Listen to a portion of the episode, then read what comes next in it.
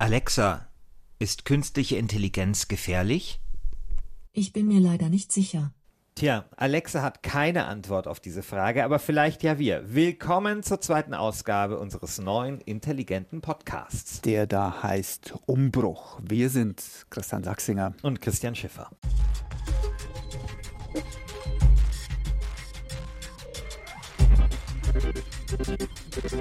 Wir knöpfen uns für euch alle vier Wochen eines der ganz großen Digitalthemen vor und wir erklären es so, dass es jeder versteht.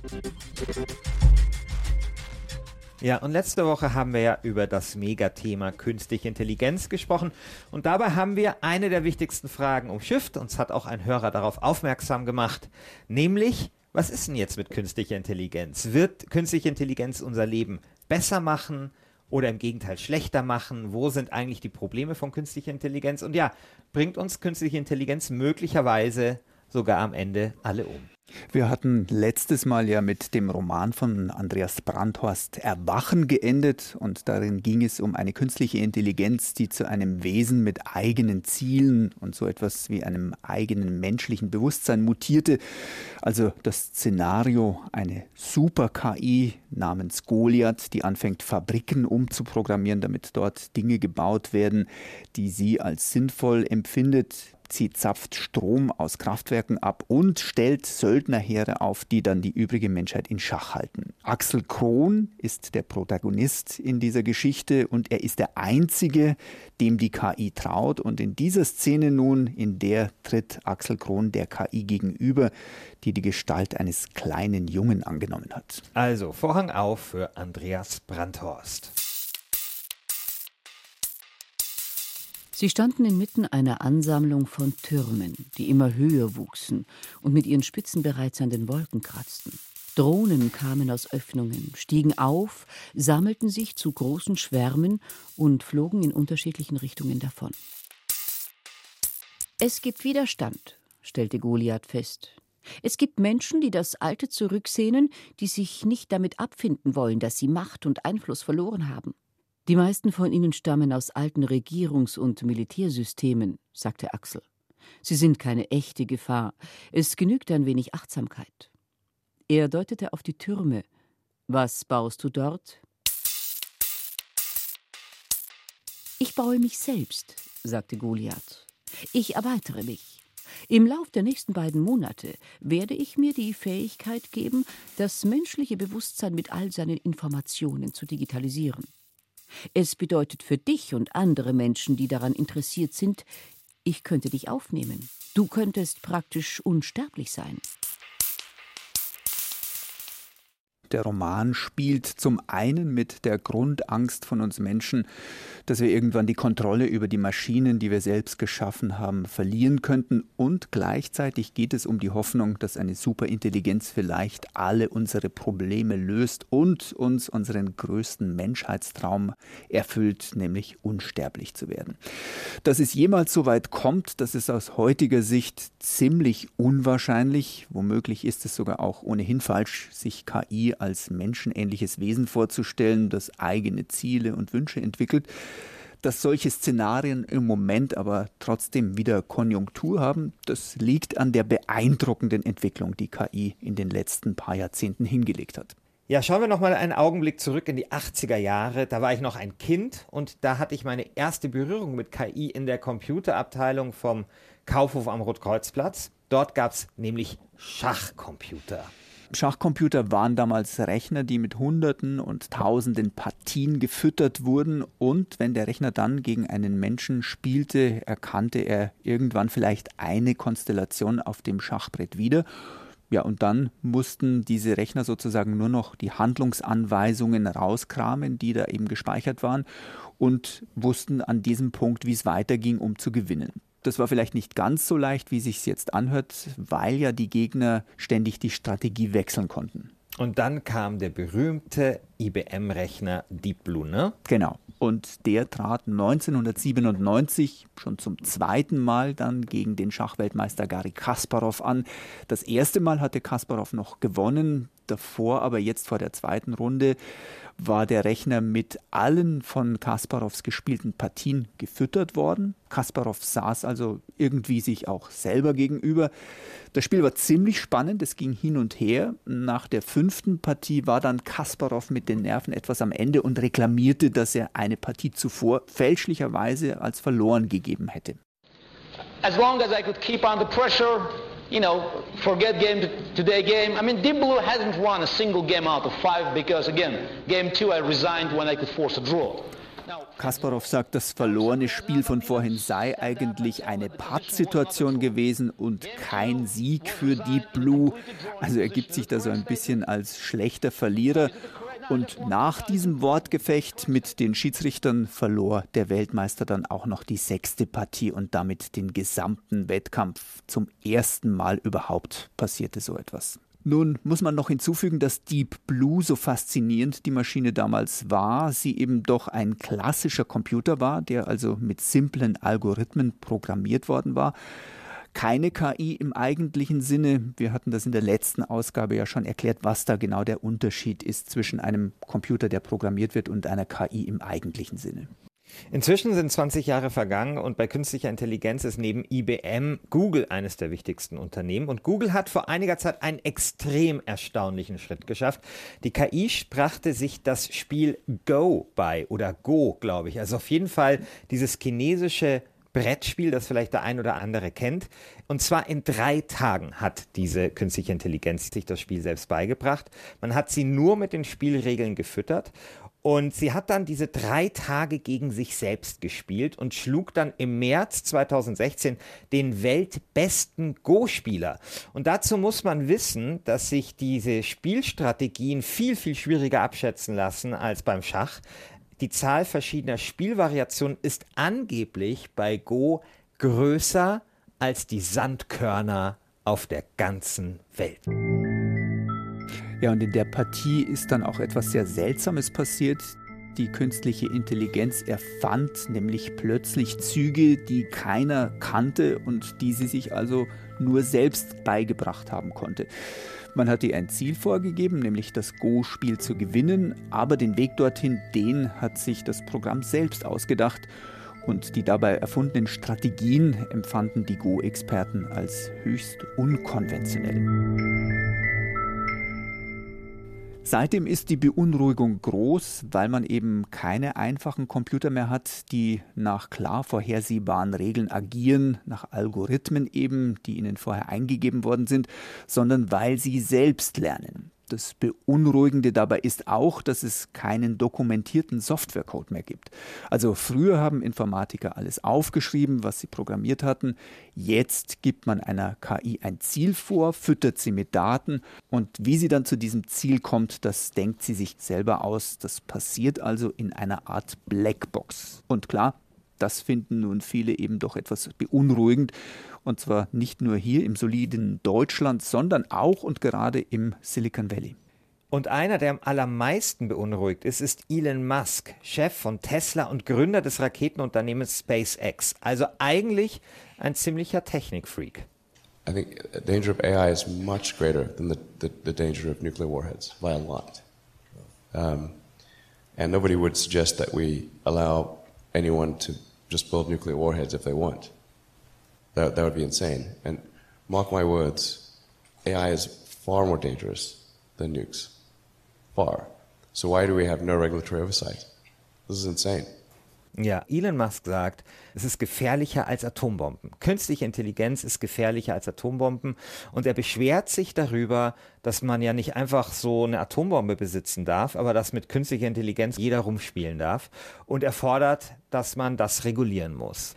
Und das Problem, das unter Forschern diskutiert wird und vor allem vor dem eben auch Elon Musk Angst hat, ist weniger, dass jetzt eine KI ein Bewusstsein entwickelt. Also so die, es geht nicht um diese klassischen Science-Fiction-Szenarien, dass plötzlich eine KI total menschlich wird und sich dann irgendwas überlegt, sondern es geht um was anderes, nämlich dass die KI Lösungswege finden möchte für simple Aufgaben und zwar dann Lösungswege findet, auf die wir nie kommen würden. Und hier sind wir wieder bei diesem Beispiel mit AlphaGo, dieses Spiel, für das es so viele Kombinationen gibt und wo diese ganzen chinesischen Go-Experten davor saßen und gesagt haben, was tut diese KI hier eigentlich? So macht man das doch eigentlich. Das ist eigentlich eine Strategie, die wir nicht kennen. Und dieses Problem, was wir bei AlphaGo im Kleinen sehen, auf diesem Brett, das wird eben übertragen auf die große Welt. Man hat eine einfache Aufgabe, die man der KI gibt, zum Beispiel stelle möglichst viele Büroklammern her. Und wir würden dann sagen, okay, dann fängt sie halt an, Büroklammern herzustellen, sich Programme auszudenken, wie das halt sehr schnell geht. So würden wir jetzt Menschen angehen. Mhm. Eine KI möchte einfach nur viele Büroklammern herstellen. Und das könnte zum Beispiel bedeuten, dass sie auch da, wie eben unsere Go-KI, sehr unkonventionelle Lösungen sich überlegt, auf die man als Mensch nie kommen würde. Also zum Beispiel zu sagen, okay, ich muss jetzt vielleicht lauter Gebäude abreißen, um mehr Platz zu haben für Fabriken, die Büroklammern herstellen oder mhm. für Kraftwerke, die diese Büroklammerfabriken antreiben und so weiter und so fort. Und dann ist eben so ein bisschen diese Idee oder diese Gefahr, dass dann vielleicht wir quasi als Menschheit aus Versehen ausgelöscht werden, ohne dass die KI das möchte, ne? sondern die KI möchte eigentlich nur Büroklammern herstellen. Die hasst die Menschen nicht, das ist der Unterschied eben zu diesen Science-Fiction-Geschichten, sondern die möchte einfach nur ihre Aufgabe erledigen und nimmt dafür dann vielleicht eben Kollateralschäden in Kauf. Es gibt einen wichtigen Technikphilosophen, Nick Bostrom, der das Problem so ein bisschen sich ausgedacht hat. Deswegen nennt man das auch Bostrom-Paradigma. Und ich habe mit Janina Loh gesprochen, die ist Technikphilosophin und beschreibt dieses Problem folgendermaßen. Das Problem wird dann größer, je größer die Arbeitsfelder und Anwendungsbereiche dieser Roboter sind, bis hin eben zu einer solchen künstlichen Superintelligenz, wie Nick Bostrom und andere sie beschreiben. Das ist ja letztlich die Idee von einem künstlichen System, das genau wie der Mensch so flexibel einsatzfähig ist, genauso lernfähig ist und anpassungsfähig ist und darüber hinaus seine eigene algorithmische Grundstruktur noch weiterentwickeln kann und also vielleicht noch über größere Fähigkeiten verfügt und über mehr Fähigkeiten verfügt als Menschen. Also, so eine KI-Superintelligenz entwickelt sich selbstständig weiter, ja, Machine Learning, und kontrolliert bzw. beeinflusst dann irgendwann vielleicht Bereiche, die sie gar nicht beeinflussen soll. Ich war im November, glaube ich, war das letztes Jahr beim Digitalgipfel der Bundesregierung und da war das große Thema künstliche Intelligenz. Und ich habe dort Georg Nürnberg getroffen und der hält von solchen Katastrophenszenarien eher wenig. Georg Nürnberg arbeitet am Fortis, am Forschungsinstitut des Freistaats Bayern für softwareintensive Systeme und Services und beschäftigt sich dort genau eben mit dieser Frage, wie kann man KI sicherer machen. Das Szenario geht jetzt von einer sehr, sehr mächtigen KI aus, denke ich. Und wir beschränken sowieso, wenn es geht, die KI immer auf eine bestimmte, etwas kleinere Aufgabe. Zum Beispiel eben ganz simpel jetzt hier eine Verkehrszeichenerkennung. Das ist ziemlich klar abgegrenzt. Und da wird es dann schon schwieriger, sich vorzustellen, dass die KI dann die Menschheit bedrohen will. Aber das theoretische Problem ist ja offensichtlich ein verwandtes zumindest, oder? Ja, also es geht jetzt von einer KI mit einem ganz allgemeinen Auftrag, sage ich mal, aus. Und die Forschung für die KI-Sicherheit ist da in dieser Hinsicht eher noch in den Anfängen, dass man quasi auch einzelne Funktionen, also wirklich kleine Aufgaben, trotzdem noch speziell absichern muss um zu zeigen, dass eben dort keine Fehler stattfinden. Wenn ich jetzt Georg Nürnberg richtig verstehe, Christian, dann ist diese Angst, dass wir eine KI bekommen werden, die uns Menschen alle vernichtet, eigentlich eher ziemlicher Unsinn. Na Gott sei Dank. Gott sei Dank. Aber das zugrunde liegende Problem ist natürlich interessant und man muss ja nicht immer so weit gehen, dass man sagt, das vernichtet jetzt gleich die Menschheit. Also ich glaube, man kann sich da schon zwischen Elon Musk und Mark Zuckerberg ein bisschen einpendeln. Aber das zugrunde liegende Problem ist tatsächlich interessant. Also wie bringt man eine KI dazu, dass sie genau das macht, was man möchte und nicht auf andere Bereiche übergreift?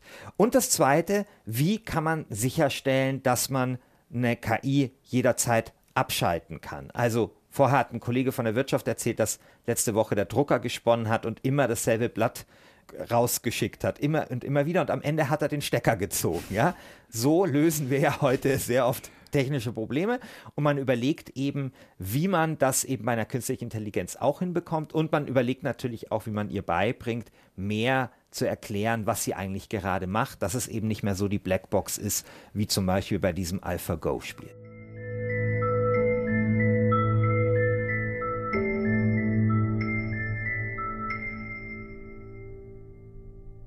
Nichtsdestotrotz gibt es natürlich einen Grundkonflikt zwischen Mensch und Maschine. Ich habe kürzlich mit einem Professor der Uni St. Gallen in der Schweiz gesprochen, Simon Mayer, der sich intensiv mit Automatisierung und mit dem Zusammenspiel von autonomen Systemen in Unternehmen beschäftigt und er hat einen ganz interessanten Vergleich gezogen. Es gibt den Begriff des Menschen als Knautschzone für teilautonome Systeme. Überlegen Sie sich das, wenn Sie am Fließband arbeiten mit einem Roboter gemeinsam und der hält die Dinge immer zwei Meter über Ihren Kopf, dann müssen Sie immer auf eine Leiter hochklettern und dieses Ding da oben runterholen.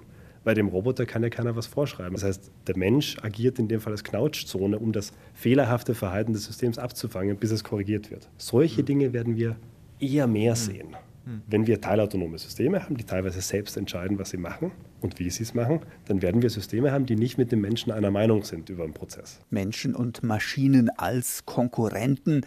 Das gilt natürlich auch und insbesondere auf dem Arbeitsmarkt. Darauf bezieht sich die zweite Grundangst von uns Menschen, nämlich die, dass KI, wenn sie uns schon nicht unbedingt vernichtet, dann doch zumindest auf dem Arbeitsmarkt überflüssig machen könnte. Es gab ja mal diese Horrorliste, wie viele Jobs von Computern und damit von KI ersetzt werden könnten. Demnach werden über vier Millionen Jobs in Deutschland verschwinden. Kaum ein Beruf ist da sicher. Ja, also das ist diese berühmte Oxford-Studie, die auch, muss man sagen, als relativ umstritten gilt. Aber der Grundgedanke dieser Studie ist, dass eben KI auch Jobs überflüssig machen könnte, die nicht auf körperlicher Arbeit beruhen. Das war ja bisher immer der Fall. Also Maschinen haben vor allem Jobs ersetzt, wo es um körperliche Arbeit ging. Und bei KI könnte es eben sein, dass es jetzt eben Jobs an den Kragen geht, die eher auf geistiger Arbeit basieren.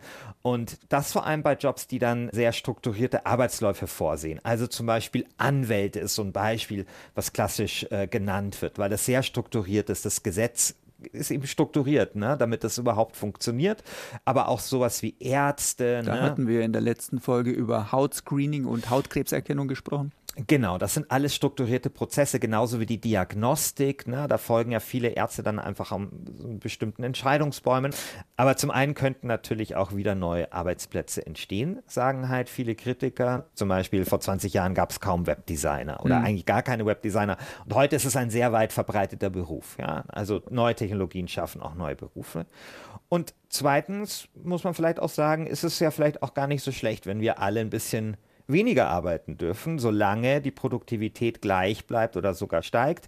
Der Ökonom John Maynard Keynes, der hat ja, ich glaube, in den 30er Jahren vorausgesagt, dass wir irgendwann nur noch 15 Stunden die Woche arbeiten werden.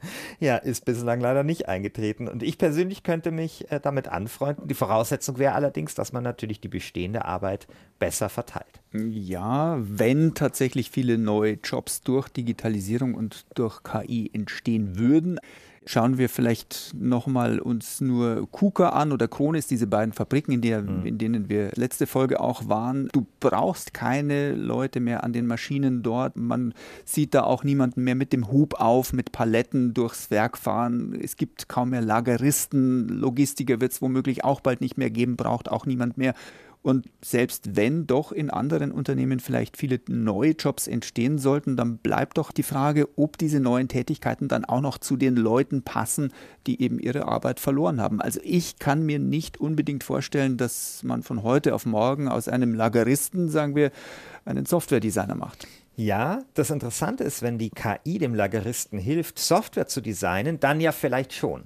Das nennt man Augmented Intelligence, also das erweiterte Intelligenz, also dass die künstliche Intelligenz dann wiederum die menschlichen Fähigkeiten so erweitert, dass sie dann vielleicht Jobs machen können, die sie zuvor halt nicht machen können. Und das erleichtert dann natürlich auch das Neuverteilen von Arbeit. Also vielleicht mit Hilfe von künstlicher Intelligenz, vielleicht kann ich mir dann endlich meinen Traum erfüllen und Patentanwalt oder sowas werden, ja. Was, wofür mir bisher eben die Fähigkeiten fehlen.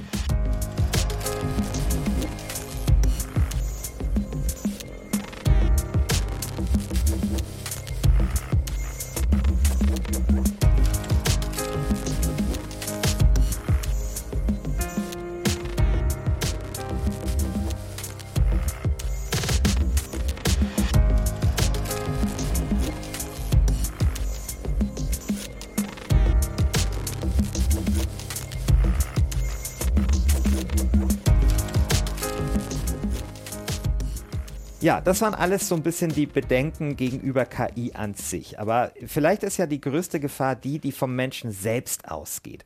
Künstliche Intelligenz, auch wenn es künstliche Intelligenz heißt, ist eigentlich nämlich zutiefst menschlich, weil sie letztendlich ja die Menschen imitiert, beziehungsweise künstliche Intelligenz trainiert immer an dem, was Menschen ihr vorgeben. Und das muss nicht immer das Beste sein. Mhm. Also es gibt ja dieses berühmte Beispiel, bei dem die Google KI Fotos, auf denen schwarze Menschen zu sehen waren, als Gorillas kategorisiert hat. Oder es gibt auch KIs, die zum Beispiel keine Frauen einstellen wollten, weil sie die Sicht von männlichen Programmierern zum Beispiel wiedergespiegelt haben, die diese KI programmiert haben. Und auch ein sehr trauriges Beispiel, es gab vor einigen Jahren eine Microsoft-KI, die hieß Tai. Das war so eine KI, mit der konnte man sprechen. Die hatte einen Twitter-Account. Und innerhalb kürzester Zeit ist Tai dann, muss man so sagen, zum totalen Nazi äh, mutiert, die einfach nur die Leute beschimpft hat. Und Microsoft musste die nach zwei Tagen abschalten, weil diese ja, diese Tai hat eben von den Menschen gelernt, aber sie hatte eben vor allem den Rassismus, den das Sexismus, den Hass von den Menschen gelernt. Also deswegen ist vielleicht eine etwas provokante Forderung, aber ich sage, vielleicht sollte man die KI gar nicht so menschlich machen, sondern vielleicht so wenig menschlich, wie es nur geht. Danke. Also wie gesagt, provokante Forderung. Denn das Problem ist eben, dass die Daten, mit denen so eine KI gefüttert wird, oft einfach die Welt widerspiegeln, wie sie ist und nicht wie sie sein sollte. Ein weiteres Problem ist, dass KI von Menschen auch bewusst oder unbewusst äh, missbraucht werden kann. Also mir fällt da Yuval Harari ein, israelischer Historiker und Bestsellerautor. Ziemlich bekannt ist inzwischen ja sein Buch Homo Deus. Oh ja in dem er erklärt, warum die Menschen womöglich gerade dabei sind, sich mit Hilfe von Technik bis zur Unkenntlichkeit zu verändern und seine Befürchtung hat Harari jüngst auch in einem Gespräch mit dem Facebook-Chef Mark Zuckerberg erklärt. Hören wir daraus kurz einmal einen Auszug. Uh, if I live on, in, in some small farm or, or kolkhoz in Ukraine, there is somebody in Moscow who tells me how many radishes to grow this year. And the Soviet model just didn't work well because of the difficulty of processing so much information. Harari glaubt, dass es totalitäre Regime künftig wieder leichter haben könnten, nämlich mit Hilfe von KI in Kombination mit Big Data. Harari erklärt das anhand des Beispiels der Sowjetunion. Dort herrschte bekanntermaßen ja Planwirtschaft, die aber eben ins Chaos führte, weil etwa in der Kolchose das produziert wurde, was Moskau vorgab und nicht das, was wirklich gebraucht wurde. Heutzutage könnte mit Hilfe von künstlicher Intelligenz die gesamte Information auch in so einem großen, riesigen Reich wie der Sowjetunion verarbeitet werden, glaubt Harari. Und er glaubt auch, das würde beim Kalten Krieg, falls es ihn noch einmal geben würde, dann anders ausgehen und vielleicht würde sogar würden die USA verlieren. Hören wir aber noch einmal kurz rein in die Debatte zwischen Yuval Harari und Mark Zuckerberg. Harari konfrontiert Zuckerberg nämlich mit diesem Totalitarismus-Argument und fragt ihn, ob ihn das denn nicht irgendwie auch beschäftigt. And I wonder what are your thoughts on, on, on, on this issue? Well, I'm more optimistic about yeah, about, so. about, uh, about democracy in this. An diesem Punkt wird, finde ich, schon deutlich, Christian, wo vielleicht auch das Problem liegt, nämlich, dass im Silicon Valley viele Manager und Startup-Unternehmer unterwegs sind, die gar keine Lust haben, sich über die Gefahren ihrer technologischen Entwicklungen wirklich Gedanken zu machen. Ja, wer weiß, vielleicht ist aber auch Mark Zuckerberg einfach ein Planwirtschaftler. und ein Demokrat will Planwirtschaft und ja, wer weiß. Nein, aber im Ernst, also ich glaube, dass fast im Gegenteil, also im Silicon Valley die Skepsis gegenüber KI durchaus beträchtlich ist. Also Im Vergleich zu China äh, wird gerade im Silicon Valley eben schon auch diskutiert. Also es gab ja zum Beispiel massiven Protest bei Google gegen eine Zusammenarbeit mit dem US-Militär und Google hat dann diese Zusammenarbeit auch eingestellt. Und es gibt auch diese Initiative AI for Social Good, wo genau definiert wird, wann man eine KI verkaufen möchte und wann nicht. Das ist natürlich immer zum Teil immer auch ein bisschen PR dabei, aber es ist eben eine Initiative von den Mitarbeitern selbst. Und es zeigt zumindest, dass wenn man das zum Beispiel mit anderen technologischen Zentren, zum Beispiel in China, vergleicht, immerhin sowas wie eine Debatte stattfindet. Mhm, wie die dann auch ausgeht, genau, dahingestellt. Microsoft hatten wir den ja. anderen Fall, da wollte man die HoloLens 2 ans Militär ausliefern, die Mitarbeiter waren dagegen und der Chef Satya Nadella hat dann aber gesagt, machen wir trotzdem.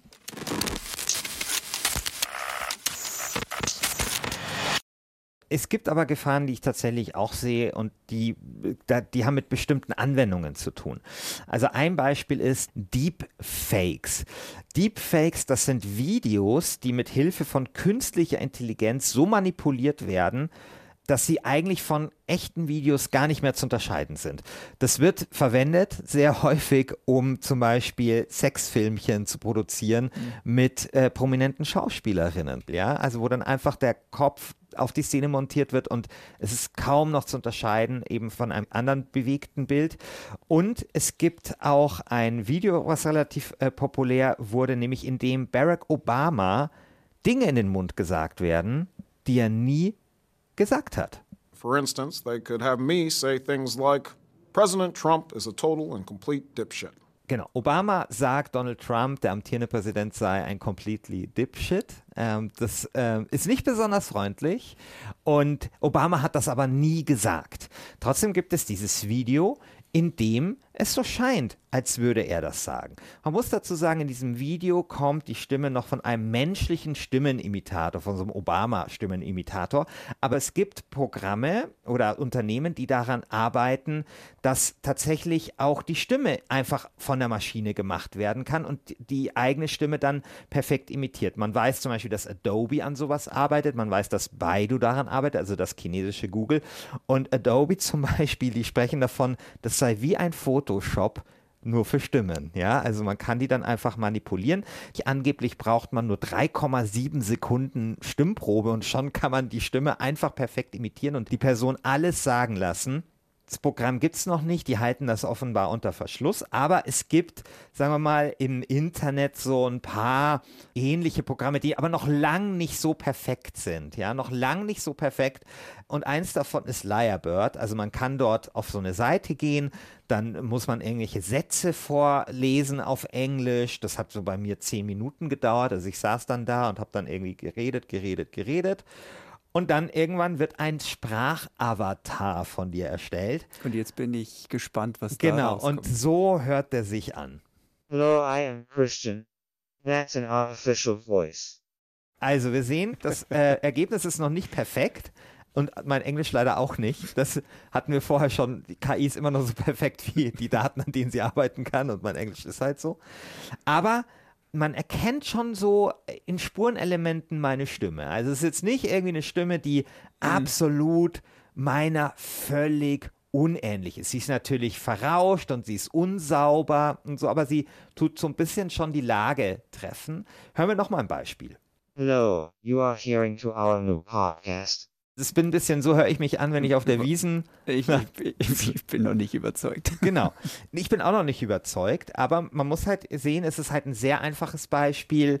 Es war, es sind eben nicht viele Stimmproben gewesen.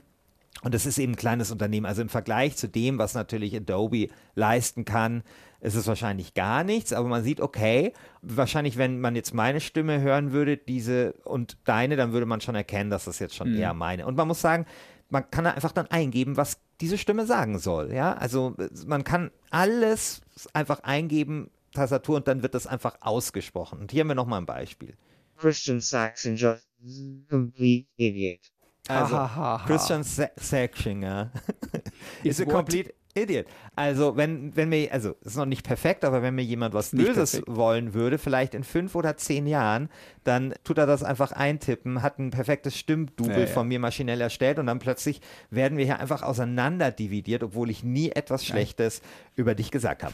Also, man sieht, das hat Missbrauchspotenzial und deswegen werden solche KI-Technologien auch oft zurückgehalten. Also, im März gab es zum Beispiel den Fall, es gab OpenAI, ich glaube, das ist eine Stiftung, die haben einen Textgenerator Textgenerator entwickelt und der war so perfekt, dass er halt menschliche Texte schreiben konnte.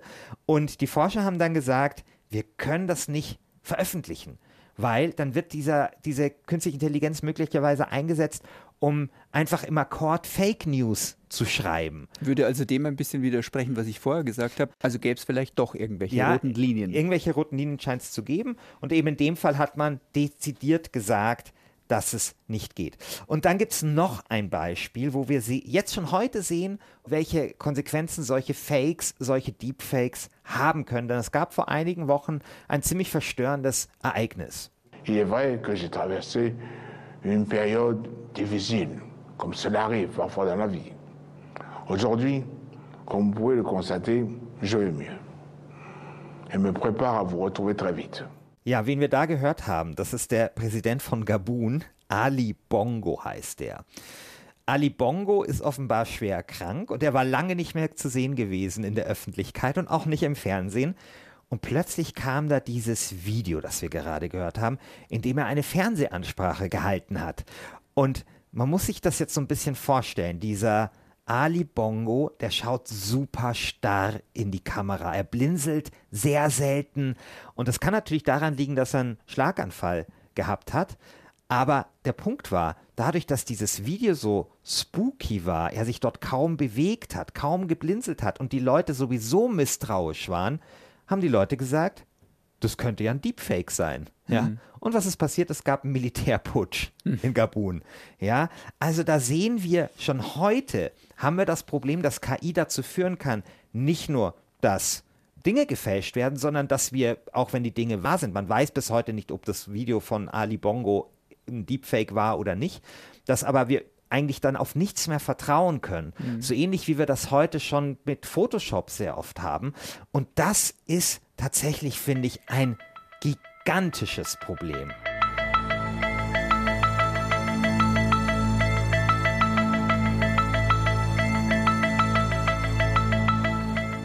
Mir fällt noch eine andere Sorge ein, die man bei KI ansprechen sollte. Ein weiches Argument, aber dennoch sehr wichtig. Gehört habe ich es bei einer Debatte, an der auch die Künstlerin Susanne Steinmassel teilgenommen hat und sie sagt, wenn man eben auch das fahrerlose Auto in den Verkehr bringt, den fahrerlosen Bus, den Supermarkt ohne Verkäufer, dann sind einfach Ausnahmen nicht mehr vorhanden, sind nicht mehr erwünscht, die werden nicht ins System einprogrammiert und das würde unsere Gesellschaft, bin ich mir also ganz sicher, extrem verändern. Ich bringe jetzt wieder so ein banales Beispiel, aber die alte Frau, die von dem Busfahrer normalerweise zwischen zwei Stationen rausgelassen wird, die, das funktioniert einfach nicht mehr. Du hast kein Gegenüber mehr. Also es gibt einfach ein Raster und danach wird ähm, gelebt. Die Frage ist, wie weit wollen wir denn den menschlichen Faktor, die Ausnahme, den Zufall, das Abenteuer und damit vielleicht auch die Möglichkeiten, was Neues zu entdecken, aus unserem Leben rausstreichen, wenn eben KI dieses Leben komplett rationalisiert und durchplant. Ich glaube, wir brauchen so etwas wie eine breite gesellschaftliche Debatte über künstliche Intelligenz. Mir ist allerdings noch nicht ganz klar, wer und wie die angestoßen werden soll kannst ja noch ein bisschen überlegen. Äh, wenn du es weißt, machen wir darüber einen extra Podcast oder wir fragen einfach Alexa. Alexa, wer soll die dringend benötigte breite gesellschaftliche Debatte über KI anstoßen? Entschuldigung, das weiß ich leider nicht. Immer wenn man sie braucht, weiß ja. sie es nicht. Die Frage, die wir über diese Folge haben schweben lassen, war ja, wollen wir, müssen wir Menschen Angst vor der KI haben? Ähm, ich habe die Frage auch Professor Jürgen Schmidhuber gestellt. Wir haben ihn in der ersten Ausgabe von Umbruch auch schon kurz gehört, als es nämlich um KI an den Börsen ging. Schmidhuber arbeitet am Schweizer IZIA-Labor in Lugano und er hat mir auf diese Angstfrage eine erstaunliche Antwort gegeben. Also Leute haben deswegen Angst, weil sie Filme gesehen haben wie Terminator und andere Arnold Schwarzenegger Filme, wo es Zielkonflikte gibt zwischen diesen klugen Robotern und den Menschen. Und viel davon scheint sehr an den Haaren herbeigezogen. Denn überlegen wir uns mal, wie die Zukunft vielleicht aussehen könnte, in dem Moment, wo KIs klüger sind als Menschen, da werden sie sich Lebensräume schaffen, die sehr wenig mit denen des Menschen zu tun haben. Das ganze Sonnensystem ist voll von interessanten Orten, die man verwenden kann, um eine gigantische Roboterzivilisation zu bauen. Das heißt also, möglicherweise wird der weitaus größte Teil der Wirtschaft im Sonnensystem nicht hier auf der Erde zu Hause sein, sondern da draußen im Weltraum, wo unglaublich viel mehr Ressourcen zur Verfügung stehen. Also, wir müssen keine Angst vor KI haben, weil es die ohnehin nicht lang bei uns auf der Erde aushalten wird, sondern so schnell es geht irgendwohin ins Sonnensystem abrauscht. Das sagt einer der ja, renommiertesten künstlichen Intelligenzforscher. Aber das war's jetzt erstmal mit der zweiten Ausgabe von Umbruch. Das nächste Mal schauen wir uns die neue digitale Einkaufswelt genauer an. Hast du gewusst, dass man uns mit Hilfe digitaler Mittel ganz schön übers Ohr hauen kann? Ja, die Methoden im Onlinehandel sind ziemlich ausgefeilt und werden in Zukunft womöglich immer schräger noch werden. Ich habe zum Beispiel einen Unternehmer getroffen, der die Stimme analysiert und sich damit ziemlich abgedrehte Szenarien vorstellen kann dass ich mitbekomme, was ist mein Kunde, was will mein Kunde, wo geht was. Das heißt, der intelligente Verkäufer, der hört eben raus, ähm, ich bin vielleicht Mitte 40 und habe vielleicht gerade meine Midlife-Crisis oder auch nicht, aber dann würde er mir vielleicht jetzt gezielt den Ferrari anbieten. Sagt ein Unternehmensgründer zum Thema Einkaufen im Internet mehr dazu in unserer nächsten Folge. Wir hoffen, euch hier nächstes Mal wieder begrüßen zu dürfen in vier Wochen. Wenn euch unser Podcast Umbruch gut gefallen hat, dann abonniert uns und empfehlt uns weiter. Ihr findet uns im Feed des B5 Computer Magazins. Ihr könnt einfach in eurem Podcatcher nach Umbruch suchen oder nach Computermagazin. Und dann bin ich sehr zuversichtlich, dass ihr uns findet. Ihr braucht dazu keine KI. Und da wir gerade am Anfang stehen, würden wir uns über Feedback und Anregungen freuen über unseren Twitter-Account br-netz. Bis dann, euer Christian Sachsinger und euer Christian Schiffer. Goodbye. Hope to see you again next time.